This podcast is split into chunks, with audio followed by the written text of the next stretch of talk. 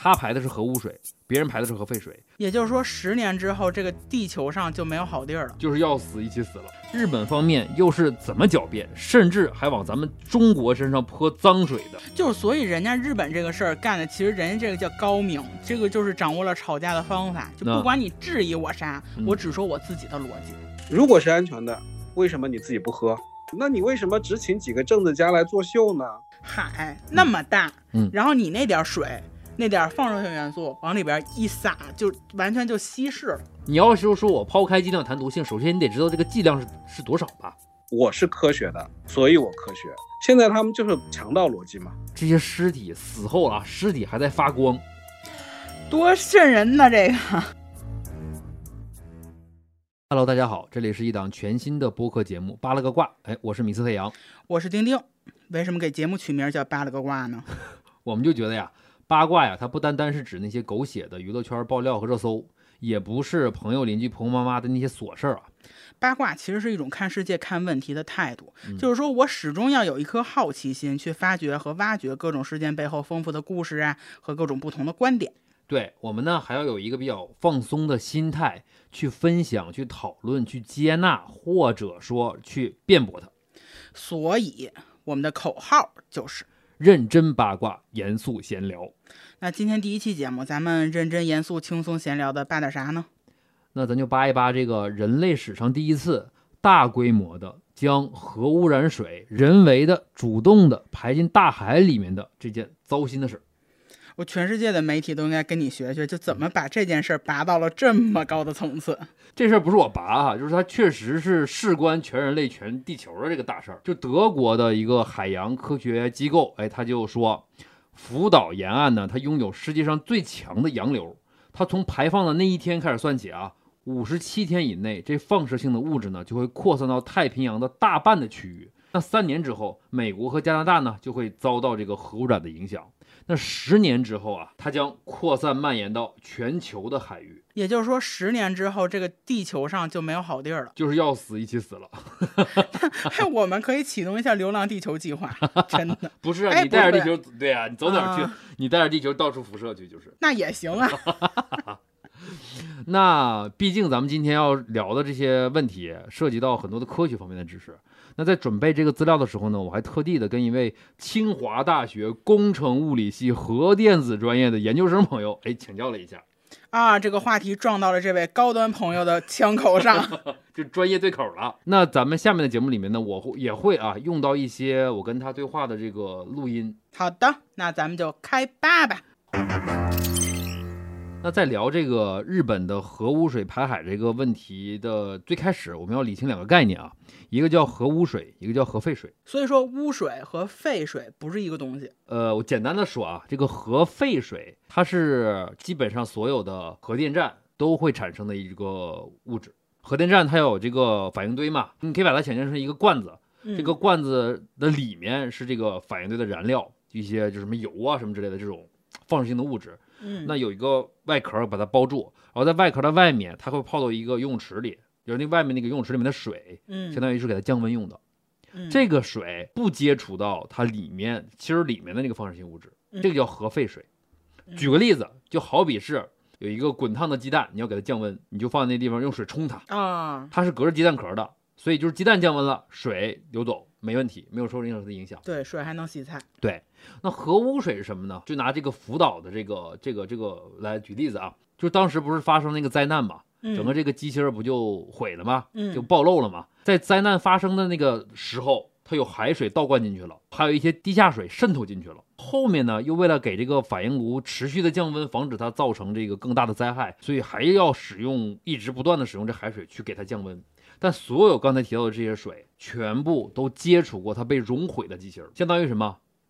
鸡蛋壳在煮的时候破了，嗯，然后你要去给它降温的时候，你给它冲水，那个水可能就会进入到鸡蛋壳里，它会混入一些鸡蛋里面的蛋清啊、蛋黄啊，嗯，然后它再从里面再流出来，它就含有了在外面不该接触到的物质。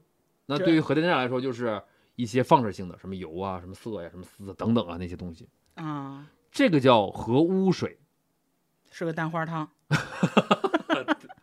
哎。真的哎，是这个意思。对对对对对，那个是一个清水，这个是个蛋花汤啊。对，哎，所以呢，你这么想想也知道，这个核污水它一定是比核废水要危险很多的。它就是脏的呀。所以说，在咱们理清这个概念之后，我们就是能明白啊，就是日本政府在整个这个过程中给自己洗白了的时候，他总是对比说，啊，说啊，别人也在排这个核废水，那为什么别人可以排，我不可以排？他偷换了一个概念，他排的是核污水，别人排的是核废水，他拿核污水跟人家的核废水去对比，首先这就是不对的。他拿他的蛋花汤和我的洗菜水比，对你就算再怎么净化了。他这个蛋花汤，是我觉得他也不能保证里面没有一些蛋花的物质，对吧？嗯。所以你就压根就不能拿你的核污水去跟别的国家排放那个核废水去比，嗯，对吧？这是这个前提。嗯。然后另外，日本政府官方一直在说，它排放的叫核处理水，就是你如果觉得我可以去拿我的水去跟别人的那个核废水去比的话，那你就直接说是核废水呗。没有，因为他没有脸说这是核废水，因为他不是，对吧？对。他又不敢说他自己是核污水，他不承认。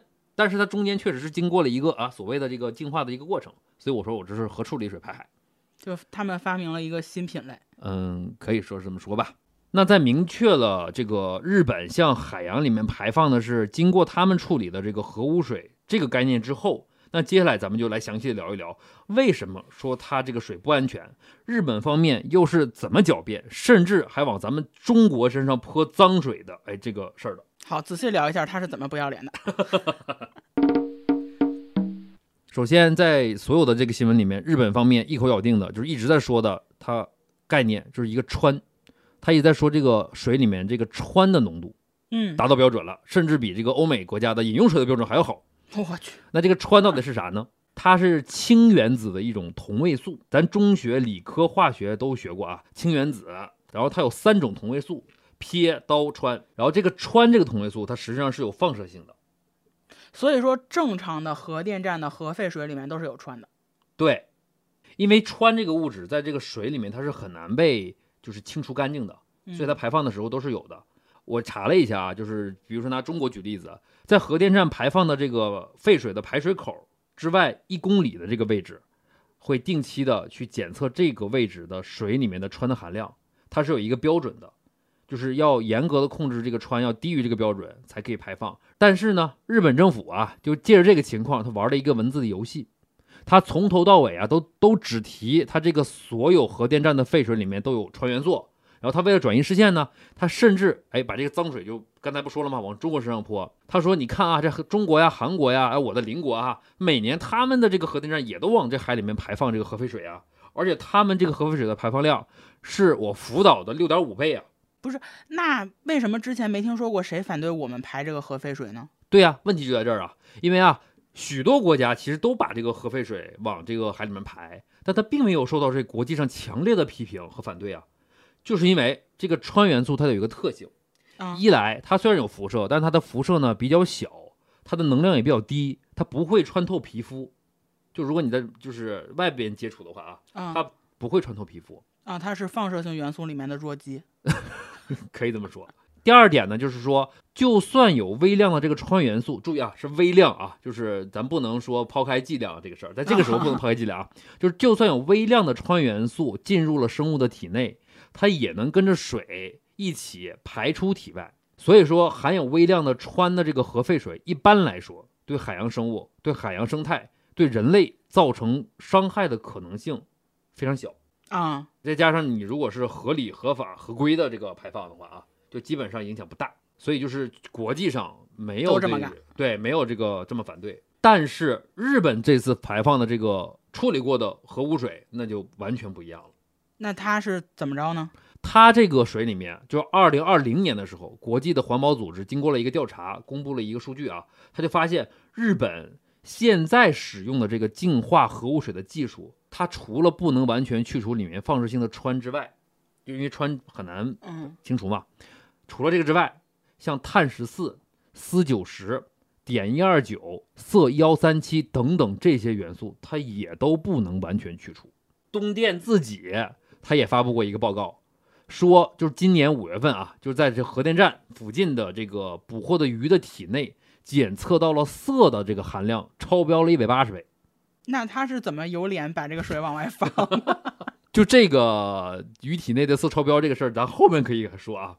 就是这个各种骚操作。我跟你说，那咱们后面提到的，就除了氚之外，什么碳十四、四九零、点一二九、四幺三七等等啊，这后面提到这些元素的放射性的强度，它都要比氚大，而且它们的半衰期也更长。就半衰期越长越危险吗？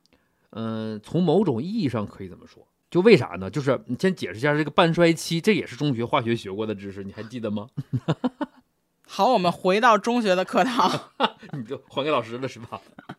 就这个半衰期，简单的说啊，它就是，比如说这有一堆的某一种化学元素，你比方就是氚啊，就就这这一堆都是氚，它不是单个的氚，因为单个的它什么时候去衰变不知道，但一堆氚放在一起，它整体的一个大的一个概率的一个事件嘛，对吧？那这一堆氚经过多长时间？这一堆氚里面有一半的放射性已经彻底衰减了，还剩一半，这个时间是多少？战损一半的时间。对，然后经过这这么多年来我们科学的研究，发现啊，就所有的这个呃放射性的元素，每一个元素自己的半衰期都是固定的。就是说我比如说我先经过一个半衰期，我衰减了一半，我再经过相同的时间的半衰期，剩下的一半它又衰减了一半。啊，它是指数那样，它是一半一半一半的那么衰减啊。对，然后相当于就是你经过一个又一个的半衰期，这一堆氚的这个元素的这个放射性呢，一半又一半的衰减减少，直到呢几乎彻底就消失啊，对吧？就无限趋近于零的这么一个一个过程。那这过程很漫长。不不不，它不同放射性元素的这个半衰期的差别其实很大。你比方说刚才提到的这个氚，它的半衰期是十二点四三年，其实也不短了。很长了，十二点四三年衰减一半啊！从出生到十二点四三年都上初二了，但这已经算短的了。那咱再看一下，就是环保组织在检测到的其他水里面其他的啊，四九零半衰期是二十八点七九年，那，生完一胎了。对，然后色幺三七是三十点一七年啊，生完二胎了。对，碳十四你知道有多长吗？多长？半衰期啊。嗯。五千七百三十年，就是基本上跟整个人类目前的文明史差不多这么多年，上下五千年。对，然后还有一个，他提到了一个点幺二九，是多少？更长？你猜？算了，直接告诉你，一千五百七十万年。啊，这个这个能把人类给熬灭绝了，他都没有半衰完的，就第一轮半衰期还没过呢。看谁活得长，谁也活不过他。就是就是在这个里面啊，碘已经就有一千五百七十万年了，就基本上就是你人的一生是不可能，它就不可能是衰减的。人类这个物种的一生，对于他来说真是太太短暂了。所以说，日本在核污水排海这件事上，他来回来去只拿川来说事儿，拿他这个核污水跟正常核电站的这个排放的核废水去对比碰瓷儿，那就是避重就轻、不讲道理的。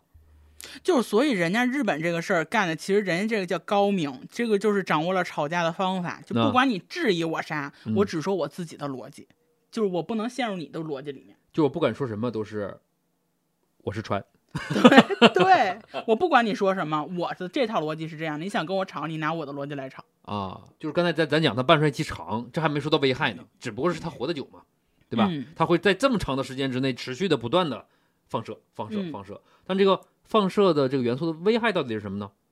咱们可能很容易想到的就是辐射，致癌，对吧？就是辐射致癌，对吧？但它具体是怎么辐射到咱们人体体内的？它又是能不能被咱们排出去呢？哎，接下来我就听一段我这个朋友，清华大学工程物理系核电子专业的研究生，哎，咖啡同学，名字叫咖啡啊，昵称咖啡同学。是怎么来跟我科普的？呃，为什么我们说放射性对人体有害呢？因为这些放射性元素都不稳定啊，它会衰变。那么它衰变本身不是问题，那么它衰变会放射出像阿尔法、贝塔、伽马这样的粒子啊。这些粒子呢，如果它进入到人体，那么它会和人体发生作用，那么可能也许会让你的人得上癌症啊，或者是呃其他的影响啊，或者畸形啊什么的。目前来说，这是科学已经是认可的。实际上，我们在平常的这个讲这个辐射的时候，我们分两种，一种就是外照射，一种还是内照射。那么外照射其实因为我们在自然界里面嘛，那么自然界里面确实也是有一些这个少量的辐射的，因为从大气层过来的一些粒子也会穿透过大气层，也会进入到这个人体里面。所以人呢每天会会受到一些呃辐射，因为比如我们在外面走也会受到一些辐射啊。比如有的人为什么晒多太阳容易这个得这个皮肤病啊，或者这都是有有可能是跟辐射有关系。那么这个呢，我们目前实际上还是有科学依据的，就是说大概我们什么样的剂量，比如说我们一年可以照多少次 X 光啊，或者我只能能做多少次 CT 呀。啊，这种我们现在是有科学的数据的，基本上我们还是说啊，什么样的情况下是安全的。那么还有一种照射呢，是内照射。内照射就是说，我们把这些放射性的这个物质啊，你吃到身体里面去了，这些物质呢是在你身体里面进行衰变，它也会。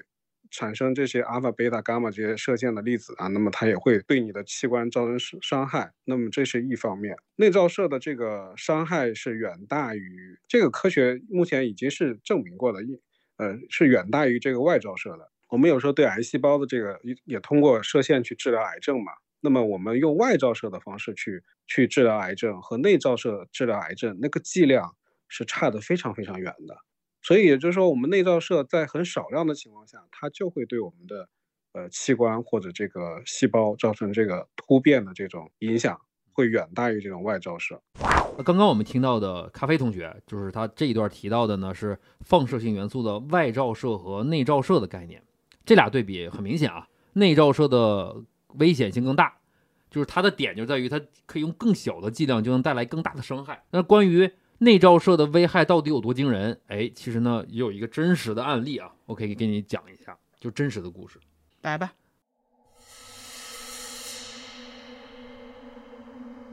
上世纪初，美国呢就流行一种夜光的手表，就这种发光的材料呢，就是含有放射性的镭啊。居里夫人那个是吧？对，就是就是他发现这个镭不久的时候。大家都在广泛的应用这个雷，其实那段时间这个雷的应用就相当于是已经泛滥了，害了不少人的命。这这个故事只是其中的一个啊。啊，当时呢，那时候的人呢还不知道放射性元素到底有多厉害。嗯。然后手表工厂里面呢，女工她要用这个毛笔的笔尖儿去蘸着这个含雷的原料啊，往那个表盘上去涂。就比如说我要涂到那个表针儿上啊什么之类的，就这样才能比较精准，对吧？然后为了把笔尖弄得就更细更尖一点呢。其实用毛笔的人都会有这个经验啊，他会用这个嘴唇儿或者是这个舌头去舔那个，去蘸这个毛笔的笔尖儿，让它更尖，对吧？在这个过程之中，相当于就是直接把这个镭元素给吃了，对吧？吃了之后到体内之后，它就形成了这个刚才提到的内照射，嗯，对吧？然后几年之后，这些女工呢就开始出现各种的症状，比如牙齿松动啊、牙龈溃烂呐、颌骨的坏死啊、贫血呀、癌症啊等等等等。但当时大家不知道他们是为什么带来这样的，以为他们得了什么其他的病，啊，就是有一些人就去世了。一直到过了几年之后，到了一九二五年，一位法医呢就开始对这些这个已经死去的死者进行尸检，他就发现呢，他们的遗体里面都含有高浓度的镭，甚至这些尸体死后啊，尸体还在发光。多瘆人呢！这个 就是说，他这个雷在他的体内经过了好多年，他都没有就是通过任何方式消失掉，因为他的半衰期可能也很长啊。你想，他每一次舔，每次舔，他最多能舔多少呢？但他的身体都是在发光的，就是从内部。真挺瘆人的，不闹鬼吗？这个案例啊，实际上我讲说的就是跟内照射它的危险性有多大。很显然啊，如果这个海水里面有了这个放射性的物质。最终它是要经过这个食物链被吃进咱们人的体内的呀，那到时候吃进去之后，那就是内照射。对，那说到食物链儿，哎，这又有一个概念了。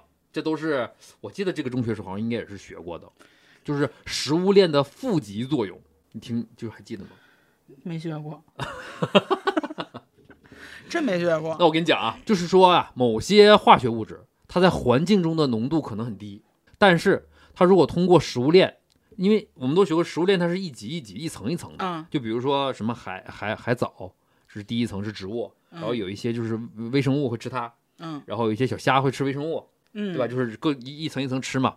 那么就是说这个有毒物质啊，它就会通过食物链一级一级的传递，一层一层的累积，最终在食物链上端的这个捕食者体内啊，会累积到很高的浓度。如果这些化学物质是有毒的。那它就会对生物造成严重的危害，甚至导致死亡。就是真的不能吃海鲜了。举个例子啊，这还是给你举个例子，就是你光这么听可能也不觉得啥。那咱举个例子，也是个真实的故事。这个故事还是发生在美国。就说美国，你说他受到这么多害，他他现在他不觉得哈？鸡吃不鸡打，就他看到了自己的历史，我觉得就是他不是傻，他就是坏。好，我给你先讲讲这个故事啊。美国旧金山有一个休养圣地叫明湖。上世纪四十年代到六十年代这期间呢，曾经有大量的在这个地区使用一种叫做 DDT 的农药。嗯，那后来就研究发现了，这个 DDT 会通过食物链以惊人的速度在生物体内富集。当然了，这个 DDT 的农药在七十年代的时候就是已经被禁用了啊，就在当地啊。但是据说它这个影响一直持续到现在还有。嗯，然后就讲啊，这个富集是怎么富集的。如果啊，咱把这个它那个湖水里面的 DDT 的浓度当做一的话，那湖水里面的这个浮游生物，相当于是最低级的一个生物的这个层次了。嗯，它的体内的 DDT 的浓度是二百六十五，这么多吗？就二百六十五倍了啊，二百六十五。那吃浮游生物的这个小鱼体内的脂肪里面的 DDT 的浓度呢，就是五百，翻了一倍，基基本上是翻了将近一倍。嗯。吃小鱼的大鱼的这个脂肪里面的 DDT 浓度八点五万啊，吃这种大鱼的鸟类体内的脂肪里面的 DDT 浓度能达到几百万，就是从湖水里面的一到了上面的鸟类几百万倍。其实这也没有几层。那它的影响是什么呢？被美国誉为国鸟的白头鹰，你知道是就是美国国徽上的那个。那个鹰知道，就是就是纳兔这些年里边代表美 国那个 鹰，它已经濒临灭绝。它之所以濒临灭绝，它并不仅仅是因为人类的捕杀，它还有一个很重要的原因，就是 DDT 在这个白头鹰体内的富集，导致就这种物质会导致白头鹰生下的蛋的壳是软的，断子绝孙的农药，对，它就根本无法孵化繁衍后代。啊，所以说。排放到海里的放射性元素，就很有可能通过食物链的负极作用，最终被人类吃进体内，造成内照射。但我还有个问题啊啊，就可能很多支持这个污水排海的人，他就是这么想的，就是你说海那么大，嗯，然后你那点水，那点放射性元素往里边一撒，就完全就稀释了，就很稀是吧？很稀。然后最后到人体里的不就非常少吗？嗯，我明白你的你的意思啊，你的这个意思转化成一个比较就是通俗的问题，就是抛开剂量谈毒性，就是就是耍流氓，对吧？对对对吧？可以这么理解对吧？那关于这个剂量的问题，咱们就再听听我这位咖啡同学他是怎么跟我说的。其实现在并没有一个对于内照射的剂量的安全标准。比如说，我们对于外照射吧，我们比如说 X 光，那我 X 光我们会说，我们一年啊，你只能做一次，或者你一年只能做两次，那么你是安全的。那么现在国际上，我并没有看到过说，哎，我吃多少的放射性元素，或者多少微克或者多少纳克的这个放射性元素在里面照射，我这个人得癌症的概率是多少？没有，因为这个实验也很难做，而且也说不清。并没有一个科学的数据，我也没有看到日本或者是美国他们拿出这个证据来说，我们现在的国际标准是什么样子的啊？我我吃了这些元素之后呢，我就是安全的，对吧？这个是我是没看见的，至少目前没看见。这里面有一个存在一个问题，就是有人会问啊，就说那是不是那我进进到体内，那我新陈代谢呀，那我是不是新陈代谢我出去了就没事了啊？也就照射一会儿。嗯，其实没那么简单，因为首先呢，放射性元素呢，很多元素都是有亲器官性的，对某些体内的器官，它有这个亲密性，它愿意愿意藏在这些器官里面，有的积累在骨头上啊，有的会积累在这个呃肾脏上，有人会积，有的会积累在这个肝脏上。那么它越贴近这些器官，那么它对这些器官的伤害就越大。那么它多长时间能排出去呢？那我们其实一般情况下，我们会说一个半排期，就是说，呃，我排出体内，那么我能够把它的浓度降到一半的这个时间。半排期的话，各个元素都完全不一样。所以，我们做癌症治疗的时候啊，我们选择的这个放射性元素都是半排期短的元素。那也否则的话，它就对人伤害就很大嘛。所以不会选择那种半排期很长时间的那个放射性元素。但是，呃，我们并不知道啊，现在我们也没有看见过任何的报道里面，就是说到底日本的这个排出来的污水里面各种的那个放射性元素到底量是多少？哎，从刚才咖啡讲的这个内容里面，其实我提取了三个重要的点啊，一个是每一种放射性元素它在人体内内照射的安全剂量现在还没有，或者说不全面，像什么铯呀、什么丝啊、什么这些东西的。到了人体之内，到底多少是安全的？不知道，对吧？你要是说我抛开剂量谈毒性，首先你得知道这个剂量是是多少吧？嗯，不清楚，对吧？第二个，这些元素进入到人体之后，它有的可能很快就被排出体外了，因为它提到那个半排期的问题嘛，对吧？有的可能会在人体内停留很久，但是我查了一下，这个东西基本上没有很就是详细的研究。因为你很难研究，因为不能拿人做。对，你怎么去研究？因为有的可能还真的很长，比如那个雷，它都已经变成尸骨了，还在体内。当然了，那个人已经无法排除它了，嗯，对的？如果有的你遇到了一个半排期很长的这么一个元素，但是这个问题就是说，你在你还没有把它排出去的时候，你还要不断的去进食啊，对吧？嗯，就是你没排出去，你又进食，就是比如说貔貅，就对吧？对，就是你不断的吃，但是你又不排。那你的体内它就会积累的越来越多，对吧？那不知道什么时候它就可能超过了一个你还不知道的安全剂量，杀人于无形。对，你看，相当于是说又递进了一层啊，这个，对吧？嗯，对。再递进一层，就是说有些元素啊，它有亲器官性。它刚才那个就是咖啡也说到了亲器官性，就这个它可能对这个元素会聚集在某一个器官里，集中力量去照射这个器官。就好比说，你你整个人体里面的平均分布和它都集中在一个器官里面，那密度是不一样的，对吧？它照射强度也是不一样的，对吧？这又递进了一层，集中力量办大事儿。对，这这个就不太合适，你这个 比方，这这事儿是挺挺大的，嗯，对吧？所以说，抛开剂量谈毒性就是耍流氓这个观点，我承认这个观点是对的，但是它在我们目前对各种放射性元素的研究还没有那么透彻的时候，在这件事儿上。它是不成立的，嗯，对吧？因为我们根本不知道在什么情况下多少的剂量是安全的。那，按照理按理说，那在这种情况下，我们能做的是什么呢？骂他，不应该排放啊，就对吧？在你不了解它的时候，你连它的剂量是多少的时候你都不知道的时候，你就说我是安全的，那你这个不科学，对吧？就是不要脸。关于科不科学的事，咱后面再说啊。好，那既然谈到这儿了，那咱就看看啊，这日本核污染水里面刚才提到的那几种放射性元素。可能对人体会有什么危害？嗯，四九零这个元素，它会积累在人体的骨骼里面，排不出去，持续的伤害你的身体。轻则导致骨髓和这个骨组织受到损害，重则就是骨髓抑制和骨癌。嗯，对，对你的骨头会有问题啊。这是四九零啊，骨头疼可受罪了。嗯，铯幺三七这种元素，它可能会影响到肝、肾还有这个肌肉细胞的健康。甚至导致癌症，最终都是癌症，就是对。那这个色幺三七呢，还可能影响生殖细胞，导致生殖能力降低和胚胎发育的问题，就是断子绝孙啊，对对吧？对。然后碘幺二九，这甲状腺，这我这你熟对吧？对。碘幺二九可以在甲状腺的这个位置聚集，诱发甲状腺癌。好，那既然就是有这么多的危害，那我们再回头看看。这个日本为啥执意要把这个核废水排海呢？就是坏，就是东电呢，它其实曾经提出过五种不同的解决方案，它就是五选一，最后选中了这个核废水排海的。这个好像你你查过这个方案对吧？对，这题我会啊。对你来给我们讲讲哪五种方案？哎，第一，蒸发，就是把这个核废水通过高温，然后把这个纯水蒸发掉，它不就很小了吗？嗯，然后但是这个方案呢，耗费巨大，而且对空气有污染。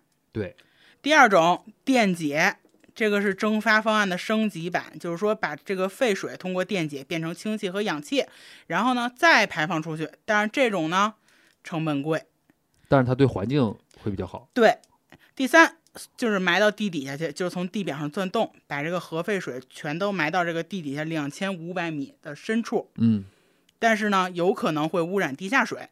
哦，也是。但是这个 也贵吧？日本就那点小地儿，你知道吗？而且它是个岛国，它两千五百米以下不一定有土了。这这个这这不科学啊，这个你说法就不科学了。然后第四种啊，地下填埋，就是把这个污染的这个水，哎那不是一样吗？跟刚才那个不，它是混混到水泥里，啊，用水泥把它封了，然后再往土里边埋，哦就变成了一个废水和这个呃污水和水泥混合这个水泥块儿，就然后再往固体了。对，然后再往底下埋。嗯但是这样呢就贼贵。然后第五种就是他们现在选的这个，嗯排到大海里面。嗯这个这五种方案里边啊，嗯最便宜的嗯，就是他们选的这这个。排海对，估计呢要花十七到三十四亿日元，折合人民币大概是一到两亿。哦，最贵的呢就是这个水泥，嗯它的成本是这个排海的几十倍甚至上百倍。哦，所以就是说，从经济的方面考虑，这个排海是最最最合适的。对对对，这个东电来说，或者是对这个日本政府来说，对对 但这问题不能靠经济考虑啊。那人家就是觉得，就是后代生存什么这都不重要，我先把自己兜里的钱捂好。所以说啊，就是在这个选择上，其实有一些人会提出一些质疑啊，就是说你一个日本的政府，然后你为了保就是一个东电这么一个企业，它的经济利益也好，或者什么利益也好，咱也不不说，你就是豁得出去全日本人民，或者是说整个全世界的这个，这里面是不是涉及到官商勾结呀、什么之类的？这个咱也没证据，反正是咱也没证据。就是背景硬，对，就是硬。但是人家日本啊就说了，他可不是说我这是因为最便宜啊，人家说我这往海里面排是因为我有技术，就是我有技术能把它处理好才排的。这个技术叫啥呢？叫 ALPS 技术，它就是一种多级过滤和净化的技术。这个技术是基本上被日本已经吹上天了啊，就是这嗯基本上可以说就是日本选择核污水排海这方案的这个命根子。如果这个技术折了，嗯，它整个这个就是没有根基了，不是，这问题是这个技术，靠谱吗？对啊，首先我要说的是，它这个 ALPS 这个技术在国际上从来没有使用过的先例，就是他自己发明的，是是定制的，啊，对。定制化，然后刚才咱们也提到了啊，二零二零年的时候，国际环保组织曾经有个调调，不是说有调查结果吗？嗯，说哎，这日本现在使用的这个净化核污水的这个技术，它不能完全去除里面的放射性氚呐、碳十四啊、四九零啊、碘一二九啊、铯幺三七等等啊这些元素就不能。另外，这 ALPS 在这些年啊，它已经运行了一些好几年了。嗯在这个运行期间呢，它也是不断的出现过问题的。二零一六年的时候，这个装置被发现有四处漏水。它自己就是个污染源，是吧？二零一八年，哎，所谓的这个处理过的水里面，铯等放射性物质的被曝超标。那它没处理啊，嗯，对，嗯对啊，就是啊。但问题就是，还是我们最开始说的啊，他只强调穿，他们绝口不提其他的事情，因为他别的他处理不了。他也不好意思说。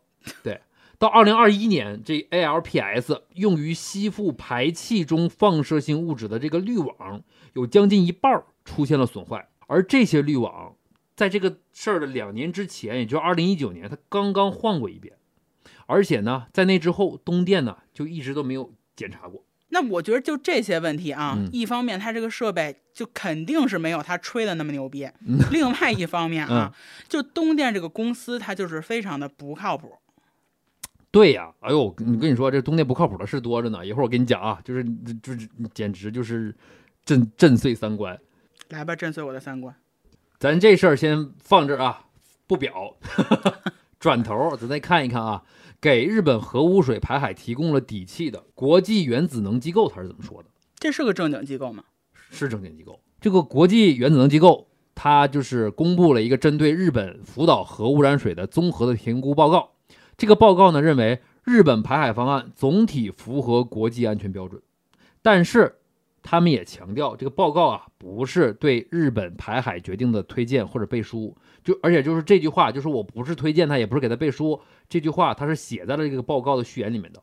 就是先给自己摘出去呗。对，就是说我给你的这么一个报告，但是具体他要不要排海跟我没关系，日本政府决定。但是不管怎么说，他这个报告是给了日本政府的一个，他他就是每他现在就是拿这个报告说事儿嘛，就是我这是科学的、以安全的，包括美国也是说你整个的这个过程，对吧？是科学合理的，才支持的排海吧。嗯，但是有一个问题啊，它这个原子能机构的评估报告，它本身靠不靠谱呢？哎，就是咱们国家的这个原子能机构就提出了这么几点质疑，小质疑了一下。来吧，质疑他。首先，第一点，国际原子能机构的评估范围啊，它是受到了日方严格限定的，它不包括排海这个方案以外其他可能的处置方案，也不包括核污染水净化装置的这个有效性和长期的可靠性。就翻译一下，意思就是说，他这报告他只评估了排海这个方案，没去对比刚才你说的其他的那些方案，他没有对比，他就是没有说谁的效果更好。这是一个限定款的单向单指向性的一个报告。对对对。另外呢，他对这个排海的这这种方式啊，他也只评估了此时此刻的效果，压根就没有考虑到这个净化装置它长期的效果好不好，可不可靠。但证明。刚才从一六年的一二零二一年，各种的这个问题，感觉不是很可靠。嗯，不把“感觉”两个字去了，毕竟是过去的事儿吧，咱也不知道后面是什么样。这质疑他的第一点，然后质疑他的第二点，他这个评估方式啊，主要是基于日本单方面提供的数据和资料，他做出的判断，仅对日方单方面采集的少量核污染水的样本开展了实验室间的对比分析，就是说。我去评估你，但用的都是你给我提供的数据，而且这数据量呢还很少。这数据是真的假的呀？存疑啊！啊，就对对对，就就相当于你怀疑我出轨了，然后你让我自己去送那个血液样本做鉴定啊？对呀，是啊，就是给人感觉啊，就是这个原子能机构去，就是走了个过场，是不是？就是在这样一个情况下，他有什么资格出这报告呢？哎，这个咱就不好说了。那为什么就是我们不信任日本呢？历史告诉我们，日本人就是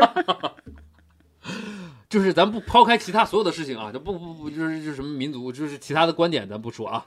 事故发生十年以来啊，这个福岛的核污染水其实它一直都是事故不断的。就是我真给你举几个例子啊，就是就看听完之后，你就只能说这太不靠谱了。二零一三年八月二十号，福岛第一核电站发生了。辐射污水外泄事故，有关人员当天在反应堆的储水罐的周边发现了水潭，说：“哎，怎么这有水啊？对吧？”嗯。然后据预估，有大约三百吨被高度污染的水可能已经流进了海洋了。我去，就是不知道有没有流进去，可能啊，就是这有个水潭，就是。随后，日本的这个负责核安全的监管机构啊，日本原子能规制委员会就正式决定。把福岛核电站高浓度核污水泄漏事件定级为第三级，就是严重事件。日本呢，把这个事儿呢定级为七级核事故，那就跟切尔诺贝利一样了。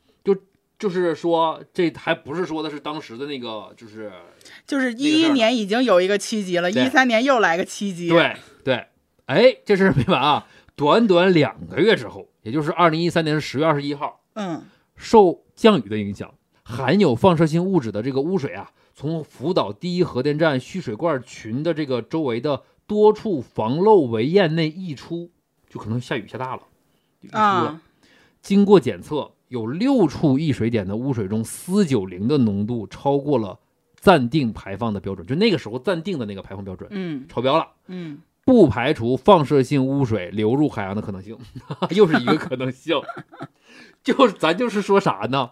就是说，在这次他排海之前，他已经有不知道有多少的水已经流入海洋了，就悄没声的都已经放进去了。对，就是不确定，主打的就是一个我不确定。哎，又过了半年，也就是二零一四年的四月十四号，东京电力公司宣布，福岛第一核电站再次发生了泄漏事故，高浓度的核污水被误送至了其他厂房，就我送错了，就把这污水本来可能我要送到一个安全处置的地方，结果送错地方了。约二百吨的核污水泄漏到了地下室。此后呢，为了处理这个核污水里面的这个辐射性的物质，东电引进了多核素处理系统，就刚才咱们说这个 ALPS 啊，就这个系统。但是呢，在一系列的这个运行的过程之中呢，还发生过停机啊、漏水啊等等的问题。不是，我觉得他把这个事儿弄的，就是稀松平常的，仿佛这个不是一个核污染的问题，这是一个在家里炖牛肉的问题。就觉得这个事儿就是离大大谱了，就是。对，我无就无法理解，就是你一再一再二，这已经多少次了，还没完，重点是还没完。到了今年六月份，也就是两个月两个多月以前吧，三个月之前嘛，福岛第一核电站环绕核污染水储罐的这个围堤内的积水中检出了高于正常值的放射性物质，又漏了。就是在它就是正式排海之前两个月啊，就是检测出了，原因是啥呢？原因是输送核污染水的这个软管上面有皲裂。就是管上有皲裂，核污染水发生了外泄。就是东电公司说呢，可能是在这个拆除它的这个包装的时候呢，就是刀片儿啊划深了。就你拆快递的时候，呀整深了，把里面的这个管给划破了。然后这个使用的过程之中，这个这个裂缝就逐渐扩大了。不是他们这点事儿，你就听着你都觉得非常可笑。这么重要的事情，就是感觉就像拆快递一样儿戏。我拆快递都不会把它拆破。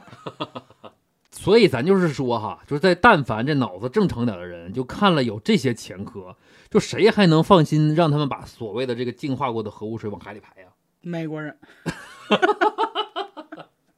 然后呢，就还有一件事啊，就是不是之前的事儿，就是前两天，不是开始排水了吗？嗯。然后就说这个，就我要检测，就要监测嘛。嗯。这检测数据呢是东电提供的。嗯，然后呢，就有人爆料说呀，他第一天那个检测的样本，你知道是啥吗？啥？只有两条鱼，就是他提了两条鱼钓上来，然后就说，哎，没事儿，我这是非常安全。是别鱼都死了吧？就剩这两条，就是就是整个就是嗯，怎么评价呢？整个这个事儿就是大无语，对吧？就是无无从评价。就说实话啊，咱咱也理解。就是他那个水这么多年来已经那个储的很多了，据说他已经就是基本上已经接近他那个位置能存放这个污污染水的这个上限了，就嗯，但是所以他必须得把这个做一个处理，对吧？嗯，就我理解啊，但是像刚才说的，你处理核废水可以蒸发呀，可以掩埋呀，还有很多就是科学更科学可能啊，或者是更安全的处理方式，但是成本可能更高，但是根本就没有必要非得把这个排到大海里面去。就是还是那句话，大家都别活。对，那具体这个关于就是怎么排水的方式，那我们再来听一听咖啡，哎，他是怎么说的？我没有去研究过每一个方法啊，但是但是从我们简单的逻辑去想，固化这些放射性元素，我觉得应该是比较合理的一个方法。我的放射性是在我可控的范围之内，我可以划定一个区域，这个地方辐射会多一点。那么，无论你是排到大气，或者是排到水里面，或者是反灌到地下水里面，它都有可能有各种各样的可能嘛？或者因为你不可控了嘛，它会流到各个地方去，对吧？即使你剂量很微小，也是有食物链各方面的原因，那它都不安全。但是排海里最便宜啊！但按日本人的逻辑，它不是它的水是安全的嘛？那那变成水泥了。那那更不是问题了，对吧？所以咖啡这观点我理解的，他建议最好的方式就是，就是你刚才说灌水泥，嗯，用固态的形式把它埋到地底下。虽然它还是有辐辐射放射性，但至少这是一个最可控的一个风险。就我就知道这一片儿是有核辐射的，嗯，那我人可能要离远一点呐，这地方的农作物可能不种植啊，或者这地方的水我可以不用啊，等等啊，就是最可控的一种方式。不管怎么说。日本政府它是选择了一个对全世界最不负责任，甚至他对本国民众他也违背了他当初的承诺的，就是二零一五年的时候，日本政府曾经做出了就是在未获得相关人员理解的情况下不擅自处理核污染水的这么一个承诺，但是目前看来，可能至少日本的渔民没理解，是吧？对，日本一些民众就很多民众没理解。人家政府可能觉得这些人不叫相关人员，就是人家觉得相关人员就只是我这几个政府高层和这些就是友好邦交。不对啊，就是我们看看不理解的有多少吧。就是日本民众，就是对于日本排这个核污水的排海这个看法啊，日本民众他实际上是两极分化的。我们看一下这个调调查数据啊，百分之八十一点九的受访者认为，政府对核污染水排海说明的不够充分。就是你没说清楚，他没法说清楚这个事儿。这百分之八十多，八成以上的。然后另外一个调查呢，就是说赞成排放的受访者占百分之二十九点六，就赞成排吧。嗯嗯，二十九点六，这日本民众啊，反对的是百分之二十五点七，然后四十三点八的人表示不置可否。那这四十三点八是，就是我也可能搞不太清楚，所以我就不评价。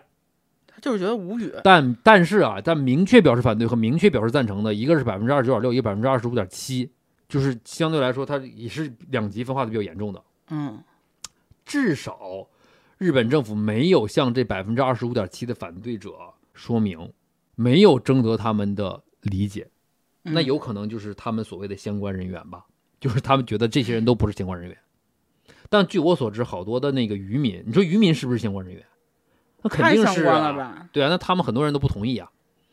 日本这边咱基本上了解了，咱们再看看，就是世界上明确支持他排海的国家啊，美国。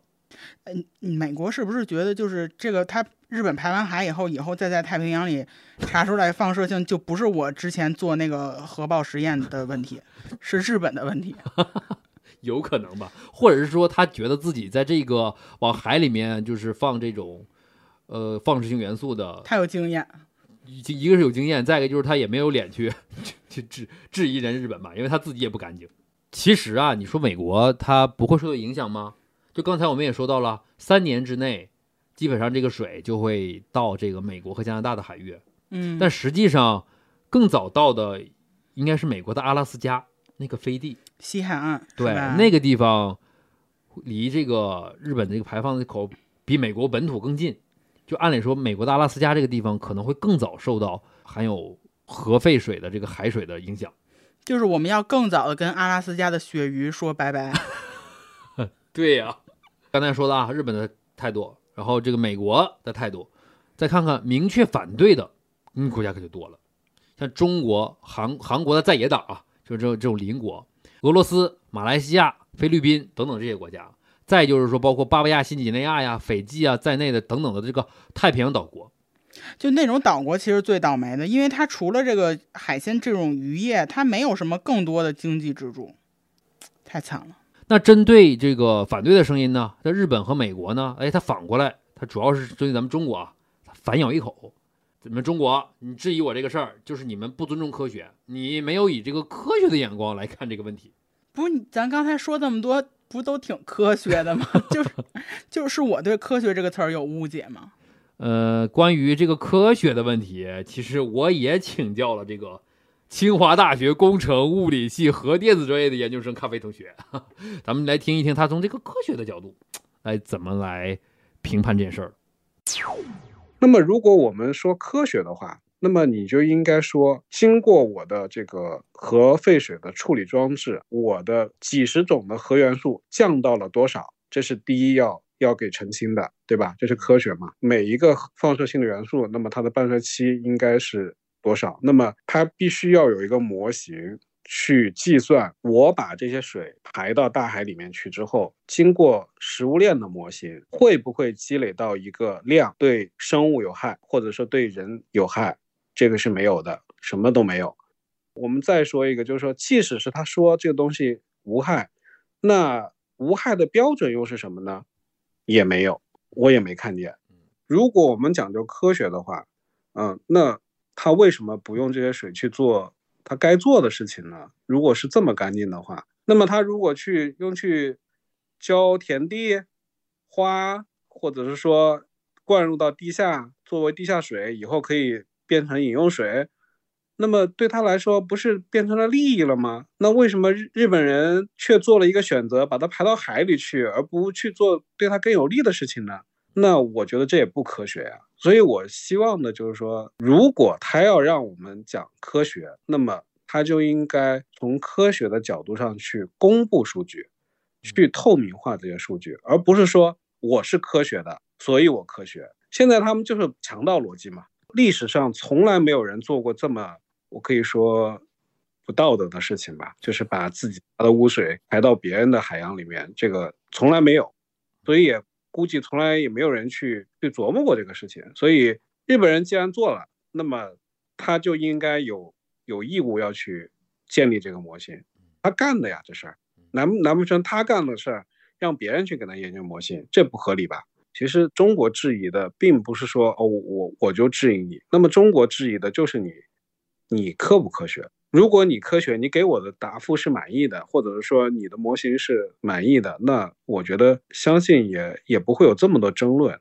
那么争论的原因就是因为你不科学，就不专业的人就可以用就用用可以非常简单的逻辑去想这个事情嘛，不不不需要任何的专业知识，就是如果是安全的，为什么你自己不喝？就是，对呀，你就就要喝呀，那你为什么只请几个政治家来作秀呢？咖啡同学说的这个其实就已经很明确了，就是科不科学这个问题啊，就是如果你想要我们去科学的角度来考虑这个问题，首先你要做出科学的这个事儿嘛，对吧？就是你从始至至终都没有给出一个让我们信服的科学的研究结果来证明你这么做是靠谱的。然后你反而让我来说，你要尊重科学，但是问题是科学在哪儿啊？我讲科学啊，科学在什么地方啊？要不说人家是现在是大核民族啊，对，就是那个 核核辐射的核是吧？对。哎呀，我们不管怎么说怎么反对，就是他至少他第一批的这个排海的这个事儿已经在做了，对吧？对。那后续他至少硬着头皮得把这第一波排完，那后续他还会不会继续排或者怎么样呢？这事咱们就说不清楚的，就像你说的啊，如果这这个人他就陷入到自己的逻辑里面，别人说什么我都不听，不听，不听，我不听。然后如果我你要再说我就是你们不懂，不懂，不懂，你们不懂，这个事儿就很难跟他掰扯清楚了，好吧？那今天咱们这个关于这个日本核污染水排海的这件事儿，咱们就扒到这儿吧。嗯，如果这个听众朋友们有谁了解更多的内幕也好啊，或者是。一些其他的观点也好啊，或者是觉得我们说的不够科学，你们说的更科学的这个观点也好啊，欢迎大家再给我们留言。那如果大家喜欢我们的这个播客节目呢，也欢迎大家来订阅、点赞、留言、评论、转发。